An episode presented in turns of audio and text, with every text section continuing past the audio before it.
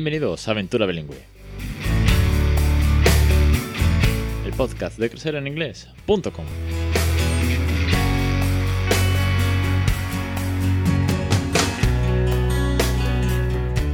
Capítulo 292, el 3 de febrero de 2022. Muy buenas, mi nombre es Alex Perdel y una semana más aquí está el podcast sobre bilingüismo real, el podcast lleno de tips, consejos, experiencias, científicos, docentes, catedráticos, familias, teachers, o como yo, pues ni nativo ni super teacher, pero que bueno, pues que como muchas familias están criando bilingües, están consiguiendo que sus hijos sean bilingües al fin y al cabo, que se lleven un regalo, se ahorren las academias el día de mañana y que el inglés no sea un infierno.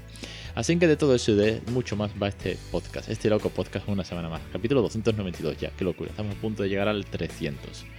Vamos hoy con otra entrevista. Hoy tengo conmigo a Marina Aguareles y Marina la conocí en Badajoz, en el Congreso eh, Internacional de Enseñanza Bilingüe, en la edición de Badajoz.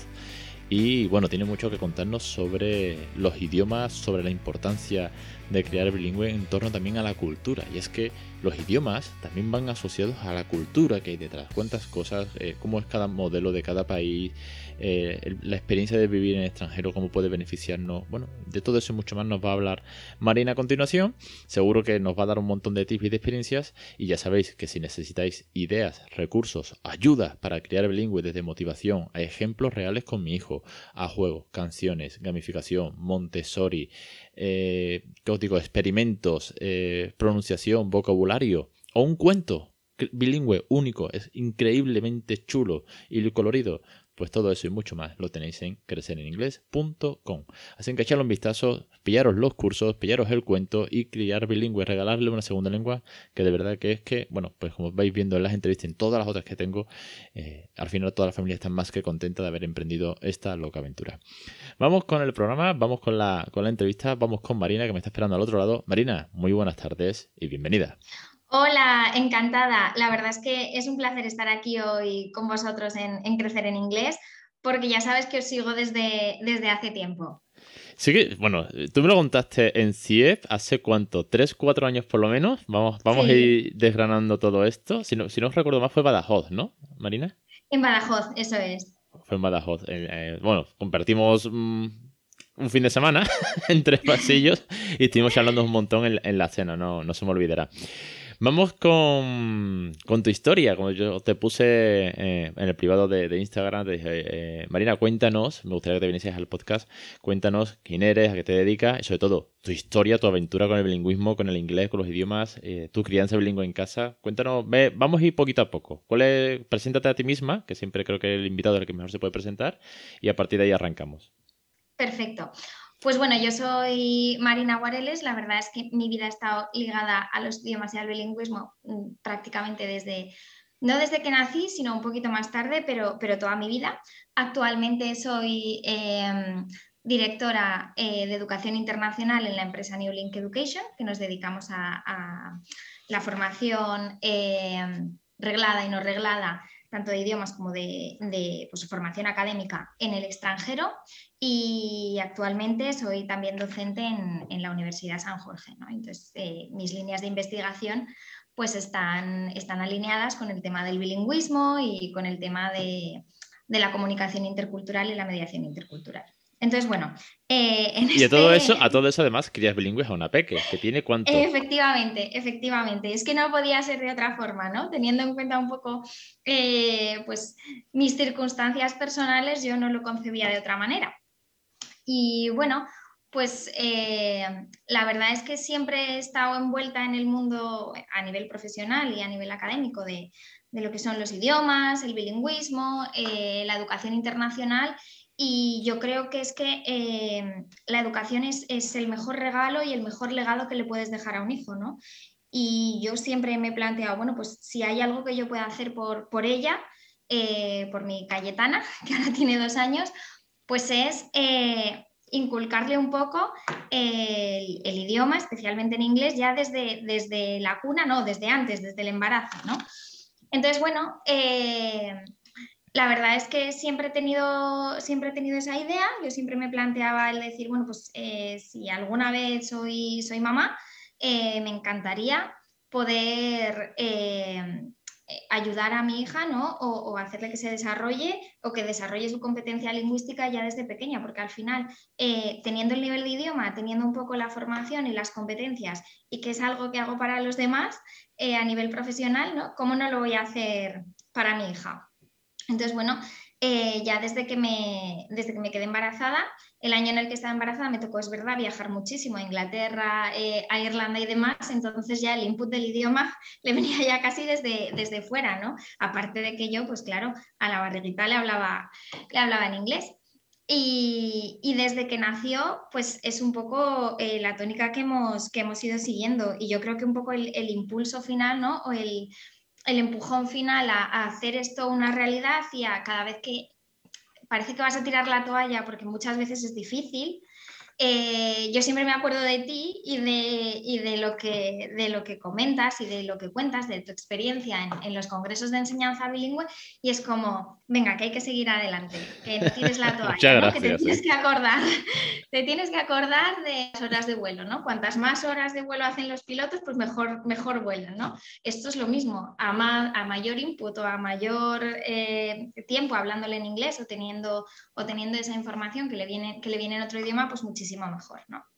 Eh, también tengo que decir que yo he tenido la suerte de que mi marido me ha apoyado desde el primer momento y él también pues, ha vivido en países angloparlantes. Entonces, su nivel de inglés eh, pues es igual de bueno o más que, el mío, ¿no? O sea, él, también se sacó el C2, entonces es un apoyo eh, muy importante para esto. Te iba a preguntar entonces, te hago una pregunta. Eh, obviamente ya nos cuenta que tiene una trayectoria profesional, de, con un amor importante al idioma, eres profe en la uni. Quiero decir, ahí hay un buen bagaje. Eh, ¿Ves lógico, bien, bien, me decías, ves lógico, criar bilingüe? Sí, es como, ¿cómo no voy a hacerlo? Y sin embargo, es una de las grandes trabas que le pasa a muchas familias. Familias que son eh, con un C2 o que son perfectamente bilingües, o incluso que son nativos, como pasa en el caso de Sudamérica, y reniegan de su lengua materna cuando sería una ventaja. Eh, o son teachers, pero claro, la crianza en casa es otra movida. Quiero decir, en tu caso lo tenías claro y, me alegro, ¿no? Y bueno, que te acordases de, de, las, de mis ponencias en el congreso, de que me sigas por el podcast, que estuvimos hablando un montón en la cena, me acuerdo que estabas embarazadísima y no se me olvidará. Yo te decía, sí, sí, pero es que no, no, hay otra forma, ¿eh? Sí, eh, ya, ya, vas, ya vas tarde, estás embarazada, ya vas tarde, ¿no? Y que era lo guay que tú decías, que desde la barriga ya estabas dándole caña. Eh, y has planteado una cosa, que es lo que te quería comentar, la importancia de la pareja, ¿vale? Que mm. muchas veces se pasa casi que por alto cuando realmente es pues la, mitad de casa, quiero decir, ni más ni menos, es, perfectamente la mitad. Y que tiene que eh, apoyar todo, todo lo posible la crianza bilingüe. Porque si no, pues se puede sentir discriminado o discriminada en cuanto a que no me entró lo que le estás diciendo. Eh, esto lo puede confundir. Si puede tener las, las, grandes dudas que puede tener papá o mamá, las puede tener esa, esa pareja pero además, como no estás 100% convencido, pues puede causar más dudas. Cuando tú dices que tu, que tu marido tiene un C2 y que tiene un, gran nivel de inglés, ¿cómo os lo planteáis en casa? ¿Hacéis un open o el 100% todo en casa es en inglés? ¿Te dedicas tú solamente? Porque cada casa hace una estrategia al final diferente. Mejor, peor, más tiempo, menos tiempo y, y sobre todo variable. Porque, bueno, cada casa tiene una rutina, los niños van creciendo y hay pues diferentes momentos. ¿Cómo lo habéis planteado en estos dos primeros años? A ver, también te cuento eh, una cosa. Eh, de lo que planteas en los orígenes a lo que luego sale o a lo que la vida te va llevando, puede variar, pero eso no es ni bueno ni malo, es decir, es adaptarse un poco al camino, ¿no? Al principio eh, decíamos, no, pues es que yo siempre le voy a hablar en, en inglés y él, pues claro, es al final el inglés es mi herramienta de comunicación de mi día a día en mi trabajo, ¿no? Entonces, a mí no me cuesta. Y él se veía un poco que aunque tenga buen nivel de inglés, no estaba acostumbrado, aunque en casa, pues todas las series que vemos son en inglés, eh, todo viene en versión original, es decir, mm, en casa, si hay algo eh, que, se puede ver en versión original, pues lo vemos antes en versión original y con subtítulos, antes que verlo doblado, ¿no? Eh, es un poco esa filosofía que, tenemos de siempre. Entonces, bueno, empezamos así. ¿Qué pasa? Que luego la realidad hace que yo, pues eh, por mi trabajo y demás, esté menos en casa, pero él ya estaba muy convencido con el tema de, de la crianza bilingüe. Entonces, bueno, allí fue un poco él el que tomó ese relevo y, y, ser un poco él el, un poco el que tira del carro, ¿no? Porque al final él está eh, más tiempo con ella por la tarde, pues en el parque, jugando, en la piscina. Entonces es él un poco quien asume también ese rol. Yo cuando llego a casa, pues por supuesto seguimos con la dinámica de inglés, ¿no? Pero en principio iba a ser yo esa figura de, referencia en inglés y las circunstancias hicieron pues que la cosa... Eh, fuese cambiando y nos fuimos adaptando un poco a, también a nuestra situación en casa y, a, nivel de, a nivel de familia, ¿no? Entonces, bueno, eh, no es ni bueno ni malo, sino que simplemente hay que dejarse un poco fluir y si los, lo bueno es eso, que al estar los dos completamente convencidos y completamente seguros de que queríamos ir por este camino, pues ese apoyo ha sido fundamental, ¿no? Y de hecho muchas veces eh, cuando pues yo por lo que sea estoy más estresada, más nerviosa y me cuesta más, siempre es el que me dice, Marina, talk to see in English, please. O sea, es él el que, el que me dice, oye, acuérdate que estamos en esto y que estamos en esto juntos, ¿no? Y que tienes que, que, tienes que tirar por allí. de vez en cuando viene bien que alguien nos saque el red flag, de vez en cuando. Nos saquen esa, esa bandera roja de vez en cuando. De, oye, eh, sé que estás comprometido o comprometida, sé que te lo estás currando, pero hay días hay días en los que colapsas porque mm, esto es un jaleo. Quiero decir, el hmm. curro, la vida, el tener que ir al Mercadona o el COVID que nos tiene. Que todo, todo. Al final somos adultos. Eh, y los niños, pues, van a seguir nuestro ejemplo. Entonces, también la perseverancia, la constancia, hmm. es un ejemplo. ya no más, más allá de la propia lengua. Tú le estás enseñando a tu hijo que si tú no eres nativo o nativa, como es nuestro caso, eh, oye, el día de mañana, a lo mejor con dos años no, pero con, seis Raúl sí entiende que yo me tengo que esforzar. Porque hay veces que le digo, ah, wait, en plan, déjame un segundo, que porque me está preguntando una cosa, lo típico. Oye, ¿y esto qué significa? ¿Y esto qué tal? ¿Y esto qué cuál? Y digo, wow, wow, wow. Let me think. Pero let me think in English, porque no me sale ahora mismo. dame un respiro. ¿vale? Porque tengo que hacer un esfuerzo y ese esfuerzo al final es constancia, eh, es, un ejemplo a seguir para ellos el día de mañana también, ¿no? Aunque para ellos sea tan fácil como eh, cantar y jugar en inglés, porque para ellos es muy, muy, muy sencillo, es que no, no es más, para ellos es su, su, segunda lengua. Pero me alegra mucho un ejemplo más y por eso mm, estaba pensaba a finales de año, tengo que hacer otra, volver a una ronda de entrevistas, porque al final cada ejemplo es único.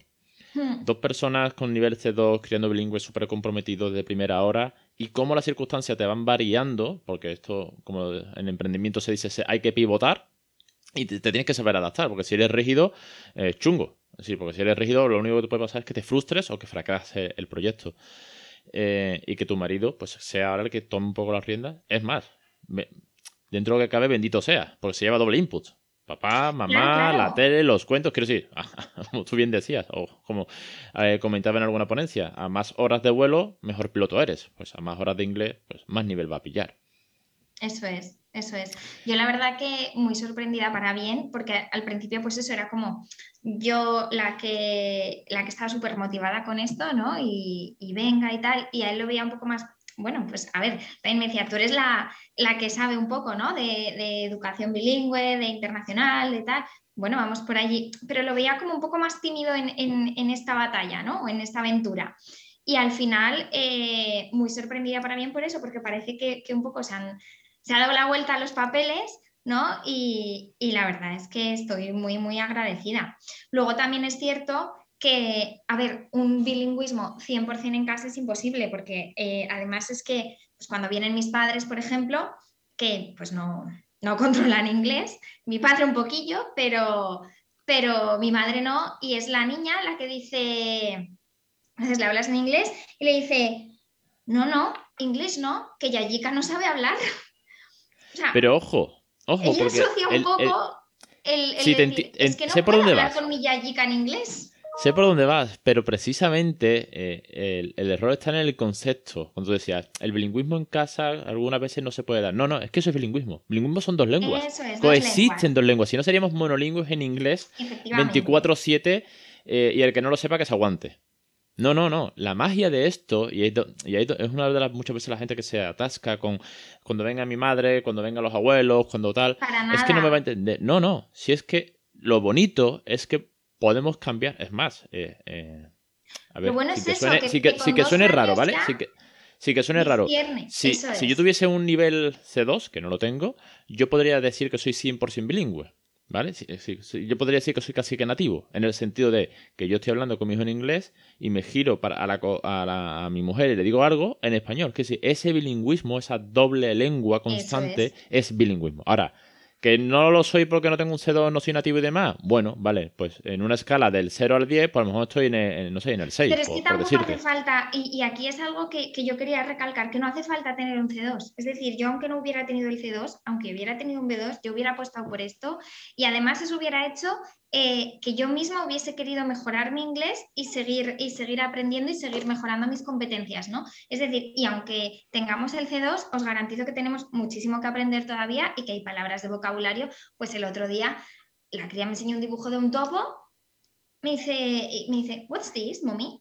Y claro, yo, un topo, digo, un topo, ya tuve que, ¿sabes? Decir, a ver, eh, o lo busco porque no estaba, no estaba segura, ¿no? del animal topo. Entonces, bueno, que al final esto te hace eh, ya no solo el beneficio es para, para, el peque, sino que tú también mejoras tus competencias. Y eso es algo muy positivo. Y ya te digo que aunque no tengas el C2, aunque tengas un B2, hay que apostar por esto. Obviamente, a mayor nivel de idioma, eh, mucho mejor, mucho más sencillo vas a ir, eh, pues la competencia lingüística es diferente. Pero bueno, que yo creo que tampoco hay que que estigmatizarse si no se tiene ese nivel y se quiere apostar por esta aventura, ¿no? yo no sé el nivel que tenías tú cuando empezaste con esto, pero medio, como todo español. hayas mejorado una barbaridad. sí, pero he mejorado, mira, en cuanto a vocabulario, infinitas palabras que he aprendido. Sí, desde animales, a profesiones, a objetos de la casa, a ropa, a verbos, a phrasal verbs. Pero, pero es que, ¿por qué? Porque yo no usaba inglés en mi día a día. Sí, estaba muy, muy oxidado. Sí, veía la yo ya veía pelis en versión original, yo ya escuchaba podcast, pero bueno, te pillas con el contexto, te lees los subtítulos en español, casi te da igual. Si yo veo eh, anime japonés en japonés con subtítulos en español y no estoy aprendiendo japonés por ello. Así que en ese sentido estaba oxidado. Ahora, en cuanto te pones a machacar, a buscar frases, a crear estructuras, a cuando tienes que meter un condicional, porque tienes que decirle una condición. Y you don't do it that, lo que sea, lo típico de los niños. Si no haces esto, no vamos al parque. Ahí te, pones las pilas, pero es que no te queda otra. Así que si esto es un beneficio lingüístico, también lo es cerebral, en cuanto a que estás todo el día con la computadora puesta, machacando, eh, aprendiendo. Sí. Eh, igual soy muy friki, vosotros me lo diréis, pero a, mí me ha llegado el punto en que es un poco adictivo. Sí, porque como no paras de aprender, eh, yo que soy muy de buscar grandes dosis de información y de, y de verme vídeos de YouTube sobre cosas que me molen de información, pues al final esto es un quiero saber más. Y quiero saber más, pues me lleva a buscar más vocabulario, buscar más frases, buscar más recursos, buscar nuevos podcasts o, nuevas entrevistas que, me den algo que yo también pueda aprender. Quiero decir, que el crecimiento es constante para todos. Constante, constante. Es una aventura que, que nunca dejas de aprender, nunca dejas de aprender y cada día te sorprendes más. ¿no? Es, eh, yo la verdad es que que estoy alucinada y que muchas veces, pues eso, con mi marido nos miramos como diciendo, ¿ha dicho esto? O sea, de verdad, y es como, wow, o sea, explotamos, ¿no? De, de, emoción en ese momento. Y es cierto que, bueno, en la, guardia a la, que, a la que la llevamos trabaja en inglés, trabaja en francés y es verdad que ella ya empieza a tener eh, ese, ese, interés o, o, esa inquietud también por una tercera lengua, que es el francés, ¿no? Entonces, eh, claro, no vamos a desaprovechar la oportunidad tampoco de trabajarla en casa, siendo que ella misma eh, te dice, mamá, eh, leemos en francés. Digo, pues venga, leemos en francés, ¿no? Y ahora ya hemos tomado la dinámica de que cada noche ella decide qué cuento quiere leer, si un cuento en inglés o un cuento en francés, ¿no? Porque al final es ella la que lo, la que lo va pidiendo. O a veces le dices algo en inglés, y dice, ¿y en francés? Claro, pues entonces le, dices la palabra, ¿no? Es decir, que lo que estamos viendo es que se está desarrollando una pequeña personita que va teniendo inquietud, interés por varios idiomas, que luego esto además va a hacer eh, que también se interese por esas culturas y que desarrolle su competencia intercultural. Eh, obviamente, como mejor se desarrolla la competencia intercultural es en el extranjero, que eso es otro tema que ya te contaré, que ya te contaré luego, ¿no? Pero desde casa ya ir trabajando en esa, en esa línea, ¿no? Porque al final vivimos en un mundo globalizado y lo que yo quiero es que ella sea ciudadana de, de un mundo global que se pueda desenvolver con soltura, no solo en varios idiomas, sino también en varias culturas que tire un poco, y es que al final cultura e idioma pues van un poco de, van de la mano, es que no se pueden separar, ¿no? Es que es una ventaja brutal para los peques. Eh, sí. Es como jugar un videojuego con el truco puesto. Sí, sí, total. Desde el nivel 1. Es que si tú juegas al videojuego desde el nivel 1 con el truco puesto y ya vas pues por delante de, los competidores. Pues, eh, porque, ya tienes dos lenguas, tienes otra visión global del mundo el día de mañana. Quiero decir, arrancas eh, con, un, con un subidón. Eh, ellos, no son, ellos no son, no son conscientes. Para ellos será su día a día como igual que pues el que se cría en español y le, y le, enseñan malos modales. Pues oye, pues un niño que le enseñan malas palabrotas desde pequeño, pues las repetirá toda su vida. Será su normalidad pero que no es lo más óptimo, ¿no? Pues aquí, al contrario, estamos haciendo un esfuerzo eh, cultural, cuanto menos, porque yo le digo mucho, le digo mucho a Raúl, por ejemplo, eh, tell me in English polite. ¿Okay? Tell me polite. ¿Por qué? Pues porque cuando hablamos en inglés, pues somos un poquito menos rude, porque tengo menos vocabulario rude en inglés que en español, porque en, español todo el mundo se sabe muchísimas palabrotas, en inglés todavía me sé dos o tres solo. Eh, no tengo que buscar ese vocabulario, con él. El inglés es un idioma que tiende más a ser polite, más educado, el please, el, thank you. Es un tema, eh, sí, es un tema cultural que viene, a, que viene a través de, de, la lengua, del idioma, de su forma de hablar, y que, oye, pues igual ayuda que en casa hablemos de otra manera y no seamos tan bestias. Cosa que en español seguro que sí me sale mucho más, porque el español pues habla más alto, más aquí en el sur somos más cañeros, eso. es que nuestra lengua también es muy rica en eso. ¿eh? muy bien, eh, Marina, por último, uh cuéntanos un poquito de tu aventura, como bien decías, internacional, cultural, cómo lo desarrollas en tu trabajo y cómo de importante es tanto eh, para ti como para casa, en la universidad, ese, contexto cultural. Vale, pues eh, yo tengo que decir que, tuve la suerte ¿no? de, que mi madre en su día, pues ella hizo algún intercambio ya a Francia, porque nosotros vivimos en Huesca y estamos en la frontera, ¿no? Y es verdad que yo también fui a un instituto bilingüe de francés y un poco el francés ha estado siempre muy presente en, en casa. Eh, entonces, ya desde, desde pequeña, pues me iban mandando a Francia, los veranos, hice ahí un curso académico, pues yendo a un instituto, descubriendo otra cultura, otras costumbres, y allí un poco mi cabeza hizo clic y dijo, es que yo quiero dedicarme a esto, es que esto que yo estoy viviendo es tan mágico, es tan positivo, que, quiero hacer de esto una, realidad, ¿no? Y un poco la vida me llevó al final a, dedicarme a esto, ¿no? A crear este tipo de, a este tipo de programas en los que, pues bueno, eh, lo que hacemos es pues, que los estudiantes puedan pasar, pues irse en cuarto de eso a Irlanda y conocer un sistema escolar diferente, donde, por ejemplo, en ese año en concreto, que es eh, lo que se llama el año de transición, les preparan a la vida adulta, ¿no? Y les enseñan, eh, hay distintas clases una es, por ejemplo, economía del hogar y les enseñan tanto a cocinar como a saber qué es una hipoteca, qué cuestiones tenemos que tener en cuenta a la hora de alquilar un piso o pagar la luz, se, redactan su currículum, hacen prácticas, luego pueden descubrir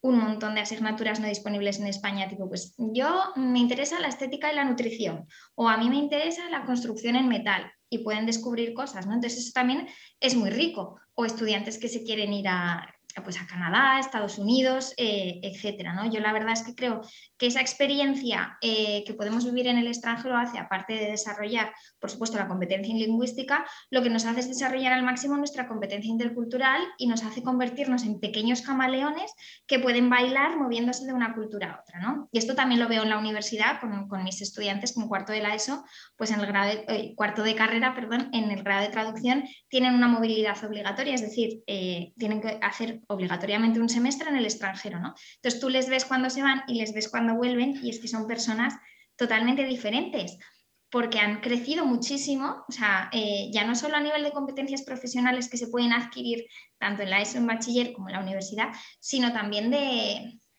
a nivel personal, o sea, la madurez, eh, lo abiertos que vuelven, eh, una mente, pues eso, muchísimo más abierta, son muchísimo más flexibles y claro, también es verdad que en otros sistemas escolares, eh, en el caso, como te decía, de Irlanda en cuarto de la ESO o en Canadá, se desarrollan mucho las soft skills o las competencias blandas ¿no? y forman parte del currículum académico, el pensamiento crítico, el trabajo en equipo, la comunicación. Son cosas que aquí en, España, pues lamentablemente nuestro currículum no está enfocado a desarrollar eso. ¿no? Entonces, claro, eh, una experiencia así suma el nivel de, idioma que adquieres con esas competencias. Entonces, hace que seas pues un fiera, un crack. Entonces, yo que tienes que buscar, cuando sales fuera, cuando sales fuera, yo nunca sí, nunca tuve la suerte, la posibilidad o ni siquiera el interés personal, porque yo no tenía esa motivación hmm. intrínseca eh, que tú has tenido por, eh, por tu crianza cuando eras pequeño, o que tiene tu niña ahora por saber más idiomas con dos años, eso es una motivación intrínseca y eso es lo que realmente nos mueve. ¿eh? Sí, o te obligan desde fuera, eh, de forma positiva o de forma negativa, pero la, la, que funciona es la que te viene de dentro. Eh, yo no tenía esa inquietud y nunca he salido, sí, pero sí que es verdad que hay amigos que, que han estado fuera desde los 18, que cambiaron de la universidad, se fueron, aunque sea fuera de de su ciudad, aunque sea dentro de España, pero el hecho de salir fuera, si ya los que he conocido, amigos que han estudiado fuera, te lo dicen, en cuanto te tienes que buscar las papas, si se te olvidan todas las tonterías. Sí, adiós papá y adiós mamá. Sí, estoy solo en una habitación compartiendo piso, me tengo que poner una lavadora yo, me tengo que freír un huevo, si es que no sé, pues lo, hago revuelto y, si además le sumas una segunda lengua que te tienes que forzar, no te queda otra que seguir adelante. Eso es. No falta esa competencia. y allí ya son más mayores, pero los que, por ejemplo, se van en cuarto de la ESO y tienen que integrarse en un sistema escolar en el que eh, aquí en España estamos en nuestra clase, más o menos, y es el profesor quien va viniendo a, a las clases, ¿no? Tenemos que estar, estamos muy cómodos, pero claro, allí es que tú no tienes tu clase con, los 25 alumnos eh, con los mismos en el mismo sitio, sino que ahora yo me voy a la clase de Mr. Porter, eh, que me tengo que ir a este edificio, ahora me tengo que cambiar y buscar el otro, ahora me busco la vía. Simplemente el hecho de tener que buscar las clases, o sea, les, cambia el chip, ¿no? Y ya te digo que como yo soy muy friki, en el momento que nació la cría, le abrimos una cuenta bancaria eh, para meterle cada mes una paga de tal forma que cuando llegue a los 12-13 años yo ya la pueda mandar a hacer un año fuera. ¿Dónde te gustaría, para ir terminando, pregunta que no estaba obviamente planteada, pero ¿dónde te gustaría con toda tu experiencia, los países que has conocido, los sistemas que conoces, la educación, cuál es tu cuál es tu modelo, el que más te gusta? A ver, esto es algo que yo tendré luego que debatir con, con mi marido, porque, porque mi idea es pues, que con 12-13 años puede irse a Francia a lo mejor no un curso entero, pero sí un, trimestre, ¿no? Pues para, empezar un poco esa toma de contacto y siendo que lo tenemos aquí cerquita, eh, me gustaría luego que cuarto de la ESO, eh, si fuese posible, lo hiciese en Irlanda y que primero de bachillerato lo hiciese en Canadá. Ese sería mi sueño, ¿vale? Pero también eh, es un poco lo que, lo que a mí me encantaría, pues por todo lo que he vivido y porque creo que la experiencia es única, a nivel de padres, también tendremos que em, un poco hacernos a la idea o prepararnos para que nuestra hija se vaya un tiempo fuera, porque a nivel de padres también es, es complicado, ¿no? Y, bueno, también será ella quien tenga que decidir, porque si ella me dice que mamá, mi sueño es irme a, eh, a, Estados Unidos, pues, pues por supuesto yo, en la medida en lo posible, pues se lo voy a facilitar, ¿no? Yo también cuando me fui en la, carrera de Erasmus me fui a Rumanía porque me apasionaba eh, y porque estaba allí la mejor facultad de traducción e interpretación de Europa, una de las mejores. Y en mi casa pues se quedaron como diciendo, pero, pero Rumanía, ¿no había otro destino? No sé, ¿no te quieres ir a algo más, eh, más común, ¿no? Tipo, eh, yo qué sé, pues Bélgica, Francia. Yo que no, que no, que yo quiero ver una cultura diferente, aprender una lengua diferente, y luego vino, mi familia a verme y se enamoraron de Rumanía. ¿Qué de Hecho, es, un sueño, es un sueño chulo, que, ¿eh? lo que, eh, que a Cayetana la, me la traje prácticamente de Rumanía, porque nos fuimos de vacaciones con, con, mi marido y toda la familia y volví embarazada de ella. O sea que, que ya intercultural desde el nacimiento, desde la concepción. Me parece fantástico como lo planteas. Y, mira, si te, si te soy sincero, eh, las familias con las que voy tratando después de tantísimos años en la crianza bilingüe, eh, y, tú, y tú me decías ahora, eh, tenemos que prepararnos para si se van, ¿no? Si ellos, si darle las oportunidades, pero también, oye, pues cuando sean adultos o medio adultos, pues que ellos decidan. las familias con las que voy hablando después de todo este tiempo, somos bastante propensos a pensar que se van a ir o que los vamos a motivar bastante a que se vayan. Eh, tenemos otra visión. De hecho, yo siempre decía, cuando Raúl tenía más o menos como Cayetano, un par de años así, recuerdo un par de conversaciones en mi casa que le dije, nada, le quedan 16 años para que se vaya. Decía, ¿cómo? Yo decía, sí, sí, le quedan 16. Tiene dos, es decir, en 16 años está fuera de casa. Este está volando. ¿Pero qué dices? ¿Cómo se va a ir? Digo, claro, es otro concepto. Sí, más en mi casa. Yo soy un niño que no ha salido hasta que, hasta que se ha ido a vivir con su novia yo, no he salido de casa de mis padres, era un nido muy cómodo, para bien, ¿no? El hecho de que yo ya dijese eh, que le quedaban 16 años para salir pitando, que le hacía las maletas, que yo le, lo empujaba, es otro concepto, sí. Luego será difícil. No te voy a mm. presumir de que no, no, esto será fácil. No, no, si eso llega, pues será duro, ¿eh? me echará a llorar seguramente. Pero mm, vamos con la inquietud, vamos con las ganas y sabemos las ventajas que tiene. Y que al final es lo que siempre digo, y llevo 200 no sé cuántos programas o 300, que el regalo es para ellos.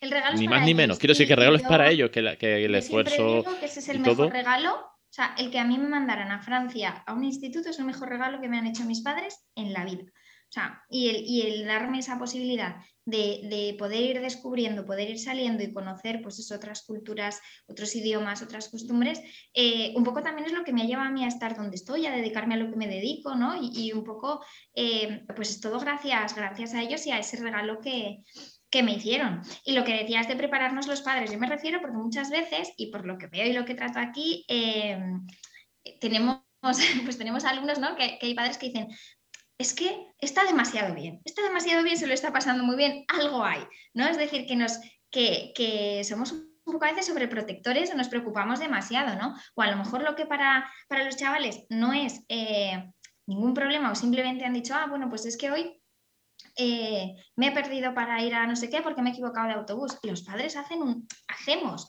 muchas veces, ¿no? Un drama, decir, ay, madre, que se ha perdido, que no sé qué, ¿no? Y el, y el chaval se ha buscado las castañas, se ha encontrado y está perfecto. Entonces, a eso me refería un poco con lo que los padres también tenemos un poco que, trabajar ese momento en el que se van a ir, ¿no? Y, darles alas y no estar eh, súper protegiendo al, estudiante que, para eso lo hemos mandado fuera, ¿no? Para que, para que vuele, para que vuele y para que se desarrolle. Está bien preocuparse por nuestros hijos, pero hay que dejarles ser, hay que dejarles volar. Dentro de. Bueno, no sé si esto va a dar para tanto, ya llevo seis, pero dentro de 16 años te pregunto, ¿vale? te, llamo, te digo, oye, ¿qué, está en la fe? ¿Qué cómo va? ¿Cómo vuela? Bueno, igual esto es en casa del herrero cuchillo de palo, ¿eh? que igual a mí me entra un dramón y, me, y ahora proclamo esto. Y luego cuando me vea en la piel de decir, ay, que se me va Te vas detrás, vas detrás, metí en la maleta y la vas vigilando. Marina, muchísimas, muchísimas gracias por este ratito, por contar tu experiencia, por por poner en valor otro tipo de crianza bilingüe más, una más, eh, que, es, que, es, un ejemplo también con tu motivación, con tus ganas, con, los que nos has contado. Eh, y la parte cultural muy chula también, que, que, muchas veces se nos olvida o nos quedamos muchas veces en la parte de las dudas, de lo negativo, de si puedo o no puedo. Y oye, un, input más a, tener en cuenta y, y de verdad que, muchas gracias por seguirme, por, tu crianza y por este ratito a vosotros por, invitarme y la verdad que ha sido un auténtico, un auténtico placer estar hoy aquí y si en algo puede ayudar, pues, pues mi experiencia encantada. Yo la verdad es que soy una fiel seguidora de, la crianza bilingüe y bueno, pues eso lo seguiremos defendiendo, defendiendo siempre y nada. Me imagino que nos veremos en el siguiente 100. Seguro, seguro que sí. Un besazo muy grande, Marina. Un beso. Chao. Y hasta aquí el programa de hoy, Marina. Muchísimas gracias de nuevo por todo lo que nos has contado, tus tips, tus consejos y por mm, tomar con tanta ilusión y desde el primer hora tan, ser tan firme en saber que esto es un regalazo y bueno, y la prueba está en, que lo estás logrando, lo vas a lograr, ya después de dos años y lo que te queda por delante, ya volverás al programa, espero que sí, para que nos sigas contando, sobre todo a qué instituto la vas a mandar a la PEC el día de mañana y cómo has ido organizando toda esa parte de, bueno, pues de, conocer otras culturas, de viajar al extranjero, de que aprendan, como tú también tuviste la oportunidad y me parece muy bien, muy buen, muy buen tip para que otras familias se vayan planteando eso el día de mañana porque sin duda será un regalazo y un input con, una soltura muy natural para ellos, porque eh, el que tengan que salir fuera el día de mañana y hablar en su segunda lengua no será un problema, como nos podría haber pasado a nosotros, o nos ha pasado más de uno, cuando hemos tenido que salir fuera y éramos más pequeños. Lo dicho, eh, a todos vosotros espero la semana que viene en Aventura Bilingüe, en Crecer en Inglés con todos los cursos, el cuento, ideas, podcast, blog y recursos que están por llegar, ¿vale? Que voy sacando recursos para todos vosotros también en PDF. Y nada, si alguien más se, anima, pues que me pegue el toque, que se venga el podcast. O si tiene alguna duda, que me, que me pegue eh, un email, que me mande un email al formulario de contacto o me pregunte por redes, que ya sabéis que siempre estoy dispuesto para ayudaros. No me enrollo más, os espero la semana que viene en Aventura Bilingüe. Un saludo.